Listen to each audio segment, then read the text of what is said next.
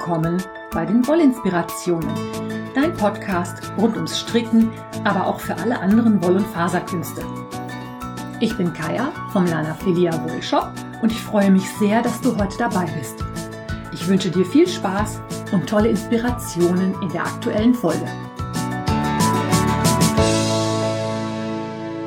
Hallo und herzlich willkommen zur aktuellen Episode Wollinspirationen. Ich bin Kaya, ich freue mich, dass du heute dabei bist. Und heute am Anfang möchte ich dir mal erzählen, weißt du eigentlich, dass die Wollinspirationen ein Nummer 1 Bestseller Podcast bei Apple Podcasts sind? Das klappt natürlich nur, weil du auch weiterhin fleißig zuhörst, runterlädst und mir tolles Feedback gibst. Da macht es nämlich einfach noch viel mehr Spaß. Ich freue mich aber auch, wenn du den Podcast bewertest. Das geht auch bei Apple iTunes. Oder natürlich noch viel mehr freue ich mich über Rezensionen. Also wenn du den Podcast unterstützen möchtest, geht das über eine Rezension. Du kannst ihn aber auch bei Kofi unterstützen. Die Links findest du natürlich alle wie immer in den Show Notes. Heute habe ich ein bisschen was zu Farben auf handgefärbten Garnen für dich. Und zwar komme ich da drauf durch folgende Geschichte. Ich habe im Herbst, also so vor sechs, acht Wochen, eine Vorbestellrunde für Senjan Garden gemacht. Und dann hat jemand nach den Fotos auf der Seite von Senjan Garden eine Farbe in einer Pullovermenge vorbestellt. Die habe ich bestellt, die habe ich geliefert und die Dame war mit der Farbe, wie die ausgefallen ist, überhaupt nicht zufrieden. Das kann nun mal schnell passieren, weil es handgefärbte Garne sind. Ich selber fand aber den Unterschied zwischen dem Shop-Foto bei Senjan Garden und dem, wie es ausgefallen ist, auch sehr eklatant und habe mich dann mal an Roxanne und Neville von Senjan Garden gewendet oder gewandt, glaube ich, sagt man dann.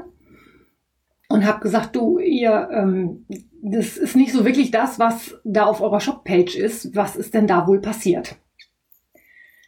Ich habe eine Erklärung bekommen die verrate ich dir nachher auch am Ende der Sendung. Aber das habe ich zum Anlass genommen, mir mal Gedanken zu machen, wie kommt eigentlich die Farbe aufs Garn und welche Einflüsse spielen da überhaupt eine Rolle. Also ich denke mal, du bist so wie ich auch irgendwann mal angefangen mit dem Stricken oder Häkeln, je nachdem.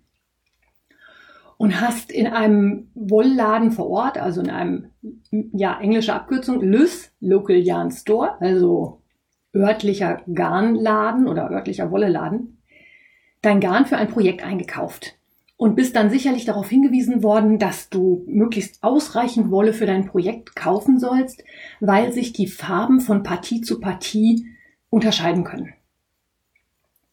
Was ist denn so eine Farbpartie? Also es ist halt so, Garn kann natürlich nicht in beliebiger Menge auf einmal gefärbt werden. Das geht immer in gewissen Größen oder Chargen die einfach produktionstechnisch bedingt sind. Das ist bei der Industrie natürlich deutlich mehr, als wenn du einen kleinen Handfärber hast. Aber da wird also eine bestimmte Menge Garn, meinetwegen jetzt, ich sage jetzt nur mal ein Beispiel, ich weiß nicht, wie viel es wirklich ist.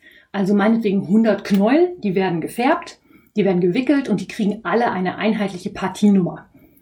Im Englischen wird das oft abgekürzt mit Die-Lot oder Lot, manchmal auch mit Kettle Number, also mit Kesselnummer und im Deutschen gibt es den Ausdruck Partienummer. Da steht dann Nummer drauf, die heißt, was weiß ich, 4312. Und alle diese Knäuel, die aus der Partienummer 4312 kommen, sind aus dem gleichen Produktionsprozess. Und daher kann man ziemlich sicher sein, dass diese Garne farblich keine Varianten haben. Wenn es dir aber so gegangen ist, dass du natürlich schon mal ein Projekt begonnen hast und dir unterwegs die Wolle ausgegangen ist, bist du natürlich auch wieder in deinen Local Yarn Store gelaufen und hast die Wolle nachgekauft. Wenn du Glück hast, hast du die gleiche Partienummer erwischt, also auch 4312. Problem gelöst, alles kein Problem. Das Problem entsteht erst dann, wenn du eine andere Partienummer erwischt. Oder wenn die ursprüngliche Partienummer natürlich nicht mehr vorhanden ist. Wenn du also statt der Partienummer 4312 die Partienummer 4313 bekommst dann kann es sein, dass die Farbe mehr oder weniger von dem, was du bisher verarbeitet hast, abweicht. Das fällt auch oftmals auf den ersten Blick gar nicht so auf, weil sich die Farben sehr ähneln können, nicht unbedingt müssen. Aber es gibt halt Unterschiede, die durch die unterschiedlichen Partien entstehen. Und da gibt es ganz, ganz, ganz, ganz viele Faktoren, die darauf Einfluss nehmen. Und die wollte ich dir jetzt mal erklären bei der Industriewolle nicht so viel wie bei den handgefärbten Garnen. Da gibt's noch viel mehr. Dazu dann gleich später. Aber bei den Partienummern fängt es ja schon damit an, wie gesagt, 100 Knäuel pro Färbevorgang. Ich weiß nicht, ob es 100 sind. Vielleicht sind es auch 1000. Ich habe keine Ahnung, wie groß die Mengen da bei den industriellen Herstellern sind. Und dann geht es halt darum, ich habe eine neue Partie. Das heißt, ich fange den ganzen Färbeprozess wieder von vorne an. Der damit ja beginnt, dass ich meine Wolle einweiche, dass ich die färbe, dass ich die trockne, dass ich die fixiere und wickel. Da sind halt sehr viele Prozesse, die eine Rolle spielen. Und es kann halt einfach schon passieren, dass ich für eine neue Partie auch eine neue Charge von meinem Garn nehme. Auch die Garnhersteller und die Spinnereien haben Mengen, die sie in einem Verfahren herstellen. Und wenn der Industriefärber dann eine neue Partie bei dem Garn bekommt, kann das Färbeergebnis schon gleich ganz anders aussehen. Einfach da deswegen, weil Wolle ein Naturprodukt ist. Wolle wächst auf Schafen, mehr oder weniger, ist ein Eiweißprodukt. Das Keratin ist ein Eiweiß. Und das kann sich von Schaf zu Schaf unterscheiden und das kann sich natürlich auch von Ernte zu Ernte unterscheiden. Dass sich das am Schaf unterscheidet, kann schon so ganz einfache, blöde Gründe haben, wie Schaf A hat eine andere Ernährung genossen als Schaf B. Oder das Schaf ist nicht ganz gesundheitlich fit. Es ist ein bisschen angeschlagen, dadurch verändert sich die Zusammensetzung der Wolle, weil der Körper einfach wichtigere Dinge zu tun hat, als gescheite Wolle zu produzieren. Es kann an der Jahreszeit liegen. Wenn das Wetter anders ist, dann braucht das Schaf vielleicht mehr oder weniger Wolle. Es kann auch daran liegen, welche Jahreszeit ist natürlich, klar, wissen wir alle, Schafe werden im Frühjahr geschoren. Es kann, wie gesagt, an der Ernährung liegen. Da sind so viele Faktoren, die da schon reinspielen, dass es schon sein kann, dass kleine Unterschiede einen Unterschied machen, wie die Wolle zusammengesetzt ist. Und durch die Zusammensetzung der Wolle kann sich einfach auch ändern, wie die Wolle die Farbe aufnimmt. Das gleiche gilt übrigens auch für pflanzliche Fasern. Bei auch denen unterscheidet es sich, auf was für einem Boden das gewachsen ist, wie das Wetter war, was sonst so passiert ist in der näheren Umgebung. Da spielen so viele Faktoren rein, dass man eigentlich froh sein kann, dass man Wolle kriegt, die einigermaßen gleich ist. Und während bei den Industriegarnen der Färbeprozess ja sehr automatisiert abläuft und wir damit auch relativ reproduzierbare Ergebnisse bekommen, ich sage absichtlich relativ, gibt es bei den handgefärbten Garnen noch so unendlich viel mehr Faktoren, die in, die, den Färbeprozess reinspielen, dass es da einfach so ist, dass die Unterschiede zwischen Farbe zu Farbe auch ganz, ganz anders sein können. Ich habe mich mal hingesetzt und habe mir ähm, aufgeschrieben, was ich denke, was einen Einfluss haben kann. Das ist sicherlich keine vollständige Liste, ist aber mal ein kleiner Überblick, der dir einfach zeigen soll, welche Faktoren eine Rolle spielen, damit das Garn nachher so aussieht, wie es aussieht. Also, was ich natürlich schon gesagt habe, ist, die Zusammensetzung der generellen Wolle spielt eine Rolle. Dann spielt aber auch eine Rolle, wie das Garn zusammengesetzt ist, im Sinne von, habe ich ein hundertprozentiges Merino-Garn, habe ich eine Nylonfaser oder eine Kunstfaser enthalten, ist Seide mit im Garn drin oder Baumwolle oder ähnliches. Weil alle diese Fasern die Farbe anschließend unterschiedlich aufnehmen. Das hängt natürlich dann auch damit zusammen, wie das Garn verarbeitet ist. Wenn ich jetzt ein Garn habe, was sehr gut durchmischt ist, kann ich davon ausgehen, dass die Farbaufnahme sehr gleichmäßig ist. Wenn ich aber zum Beispiel ein Single-Garn habe, dem ich einen Seidenanteil beimische, das nicht so ganz homogen verarbeitet ist, entstehen natürlich Stellen, an denen ich mehr von der einen und weniger von der anderen Faser habe.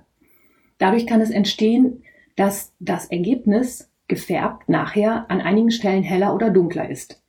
Wer von euch schon mal selber in den Farbtöpfen gerührt hat, der weiß, dass zum Beispiel Kunstfasern die Farbe sehr, sehr schlecht aufnehmen, während Merino-Wolle tendenziell die Farbe sehr gut und auch vollständig aufnimmt. Aber die Zusammensetzung des Garns spielt auf jeden Fall schon mal eine sehr, sehr große Rolle, wie das Färbeergebnis nachher aussieht.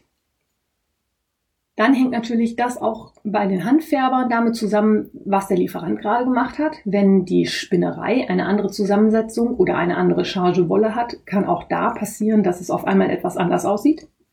Und auch Die Art des Garnes kann eine Rolle spielen. Also wenn ich ein Garn habe, das sehr fest verzwirnt ist, kann es passieren, dass die Farbpigmente nicht ganz bis in das Innere des Kernes des Fadens vordringen. Das heißt, ich habe im Inneren des Fadens hellere Stellen, bei denen die Farbe nicht komplett aufgenommen ist. Auch das kann einen Einfluss darauf haben, wie das handgefärbte Garn nachher aussieht. Außerdem spielt natürlich auch die Wahl der Farbpigmente eine große Rolle. Es gibt einige wenige Hersteller von Farbpigmenten, sei es nun für Säurefarben oder andere Farben. Und auch die arbeiten natürlich mit Chargennummern. Wenn der Handfärber die gleiche Farbe von einem Färbepigment nimmt, allerdings eine andere Chargennummer, kann sich auch hier schon das Ergebnis deutlich davon unterscheiden, wie es vorher ausgesehen hat. Und außerdem können die Farbpigmente natürlich auch in, miteinander reagieren und interagieren. Und auch das ist nicht immer vorhersehbar, was dann dabei rauskommt.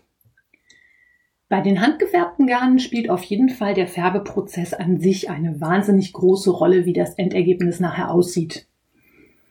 Der Färbeprozess ist ja sehr aufwendig. Das Garn muss eingeweicht werden, das Garn wird anschließend gefärbt, es wird fixiert, es wird getrocknet. Das heißt, alleine schon die Dauer, wie lange ich so ein Garn in meinem Einweichbad liegen lasse, kann einen Einfluss darauf haben, wie das Garn anschließend die Farbe aufnimmt. Es spielt auch eine Rolle, wo die Farbe aufgetragen wird. Die Handfärber arbeiten meistens in kleineren Chargen, meistens sind das so sechs bis zehn, weil das ja auch gehandelt werden muss. Also die können nicht 100 Stränge auf einmal in den gleichen Farbsud werfen. So große, ja, so große Färbebottiche haben viele nicht. Deswegen geht man davon aus, dass so acht bis zehn die Menge ist, die auf einmal gefärbt wird. Es gibt natürlich für die Handfärber, wenn die Sachen wiederverkauft werden sollen, ganz genaue Rezepte, bei denen angegeben wird, wie das gemacht werden soll. Aber auch da gibt es einfach Unterschiede, die auch zum Beispiel davon abhängen, wer da jetzt gerade am Färbetopf steht. Ich sag mal, es gibt natürlich Menschen, die grundsätzlich die waren, die angefangen haben mit dem Färben. Aber je größer eine Firma wird, umso weniger wahrscheinlich ist es, dass immer der gleiche Mensch an den Färbepötten steht und die Farben zusammenrührt. Und der menschliche Faktor ist dann auch wirklich nicht zu unterschätzen. Das kann auch mit dem gleichen Rezept einfach anders aussehen, weil minimale Sachen anders gemacht werden. Wichtig ist zum Beispiel auch die Temperatur des Färbebades wenn die schon zwei Grad abweicht, kann sich da was verändern. Alleine die Zusammensetzung des Wassers, wenn die sich aus irgendwelchen Gründen in, in dem Färbestudio ändert, die Farbe sieht anders aus. Die Säurekonzentration kann eine Rolle spielen. Das Wetter kann eine Rolle spielen. Alleine so Sachen wie, welche Außentemperatur habe ich? Wie viel Luftfeuchtigkeit ist gerade vorhanden?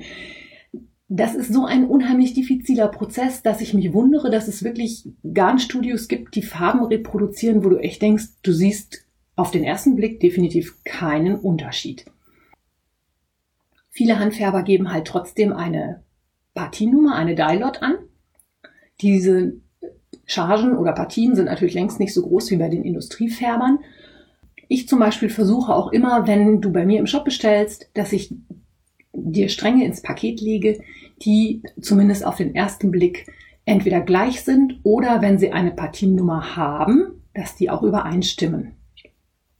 Viele Handfärbekompanies, äh, viele Handfärbefirmen sind auch schon dazu übergegangen, dass sie Garne ohne diese sogenannte Dialot abgeben.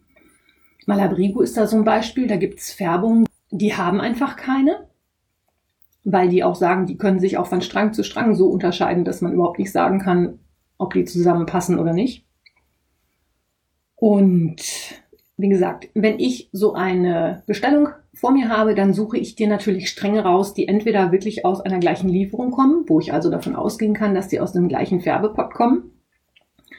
Oder ich schaue, dass ich dir welche raussuche, die wirklich zusammenpassen, damit es ausreicht fürs Projekt. Und wenn das mal nicht der Fall sein sollte, dann melde ich mich auf jeden Fall vorher bei dir zurück. Wenn ich jetzt also zum Beispiel eine Bestellung über fünf Stränge in einer Farbe habe, ich aber schon auf den ersten Blick sehe, dass vier gut zusammenpassen und einer nicht wirklich und ich auch nichts mehr habe, was zusammenpasst, dann schreibe ich dir eine E-Mail, schicke dir auch ein Bild mit und biete dir Alternativen an. Also ich frage, ob du das wirklich so haben möchtest oder ob wir eine andere Lösung finden. Um solche Sachen zu vermeiden und also Stränge zu bekommen, die wirklich zueinander passen, empfiehlt es sich gerade bei den handgefärbten Garnen immer eher etwas großzügig einzukaufen. Also wenn du weißt, dass du mit vier Strängen hinkommst, dann auf jeden Fall vier bestellen. Wenn du dir nicht sicher bist, ob vier reichen, dann sicherheitshalber lieber doch den fünften dazu bestellen. Im Zweifelsfall kann man den Pullover ja ein bisschen länger machen oder die Ärmel verlängern oder das Garn dann für ein anderes Projekt weiter benutzen. Sollte das jetzt allerdings doch mal passieren, dass du Stränge bekommst oder bekommen hast, die nicht zusammenpassen oder dass du nachkaufen musst und nicht was bekommst, was definitiv dann dazu passt, kann man immer noch ein bisschen tricksen. Und zwar kann man die verschiedenen Farben so ein bisschen ineinander laufen lassen. Das heißt, ich habe nicht eine harte Bruchkante und ich stricke mit dem, was ich habe, bis ganz zum Ende und setze dann die neue Farbe an, sondern über einen größeren Zeitraum oder größeren Bereich, so von 10, 15 Reihen, wechsle ich die beiden Farben ab.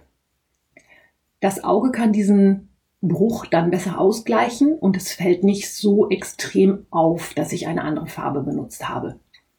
Man kann natürlich auch schauen, dass man vielleicht die Bündchen in einer anderen Farbe anstrickt oder zum Beispiel die Ärmel dann anders strickt oder nochmal Streifen in einer anderen Farbe einbaut. Da gibt es eine Menge Möglichkeiten, wie man sowas trotzdem noch retten kann. Aber alles in allem wollte ich dir mit dieser Episode einfach mal zeigen, welche verschiedenen Faktoren einen Einfluss darauf haben, wie so ein Garn am Ende aussieht. Und jetzt zum Schluss kläre ich auch nochmal gerade auf, was bei Senjan Garden gelaufen ist. Die Kundin hatte sich eine Farbe ausgesucht, die auf dem Shopbild ein sehr schönes Changieren zwischen einem ganz dunklen Petrol und einem fast schwarz hat. Bekommen haben wir ein Garn in einem ganz dunklen Petrolton, das ziemlich einheitlich ist. Wir haben bestellt die Serenity 20. Das ist ja das Flaggschiff Garn von Senjan Garden mit 20% Kaschmir und 10% Nylon. Das ist sehr schön verzwirnt und das nimmt die Farbe sehr schön gleichmäßig auf. Und deswegen ist das Ergebnis ein ganz dunkler Petrolton, der sehr, sehr gleichmäßig auf dem Garn verteilt ist. Also ein Garn, das wenig Bewegung in sich hat. Das Shop-Foto von Senjan Garden von dieser Farbe ist allerdings so, dass das Foto von einem Seiden-Merino-Gemisch und einem Single-Garn gemacht worden ist. Und das nimmt die Farbe ganz anders auf als die Serenity 20. Die Roxanne hat mir dazu einen wunderschönen Blogartikel von Senjan Garden auf dem Blog geschickt, den ich dir auch in den Shownotes verlinke. Da ist dann unter anderem auch ein kleines Video, bei dem demonstriert wird, wie die gleiche Färbung auf sechs unterschiedlichen Garnen in, mit unterschiedlichen Zusammensetzungen, die alle gleichzeitig vom gleichen Färber gefärbt worden sind, wie unterschiedlich die im Endergebnis aussehen können. Und ich möchte dich mit dieser Episode ein bisschen dafür sensibilisieren, dass handgefärbtes Garn eine hohe Kunst und ein großartiges Handwerk ist, das uns oder dass wir in der sehr glücklichen Lage sind, dass es inzwischen unendlich tolle Handfärber gibt mit ganz wunderbaren Ergebnissen, aber dass wir auch eventuell bei dem, was wir bekommen und was wir erwartet haben, ein klein wenig Abstriche machen müssen. Beziehungsweise einfach mal nochmal genauer schauen. Also ich werde in Zukunft auch bei meinen Vorbestellern darauf hinweisen, dass das Ergebnis deutlich vom Shopfoto abweichen kann, weil es einfach unterschiedliche Garnzusammensetzungen sind. Und wenn jemand dann genau das Garn auf dem Foto haben möchte, dass man dann nochmal nachfragt, auf welcher Basis das denn gefärbt worden ist. Ich hoffe, dieser kleine Exkurs hat dir Spaß gemacht. Ich wünsche dir einen schönen Sonntag. Ich hoffe, du hast ein bisschen was gelernt.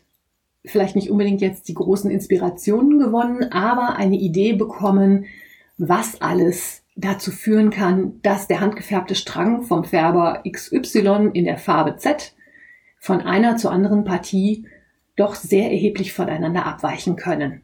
Und dass das einfach so viele Faktoren sind, die das beeinflussen, dass wir das nicht vermeiden können. Ich wünsche dir einen schönen Sonntag, viel Spaß, hab eine gute Zeit. Bis dahin, alles Liebe. Deine Kaya. Wenn dir mein Podcast gefällt, freue ich mich, wenn du ihn weiterempfiehlst oder bewertest. Du kannst auch in meine Revelry-Gruppe kommen oder mir bei Facebook oder Instagram folgen. Finanziell unterstützt du den Podcast durch einen virtuellen Kaffee auf meiner Kofi-Page oder einen Einkauf im Lana Filia Volt Shop. Alle Links dazu findest du in den Show Notes. Vielen Dank.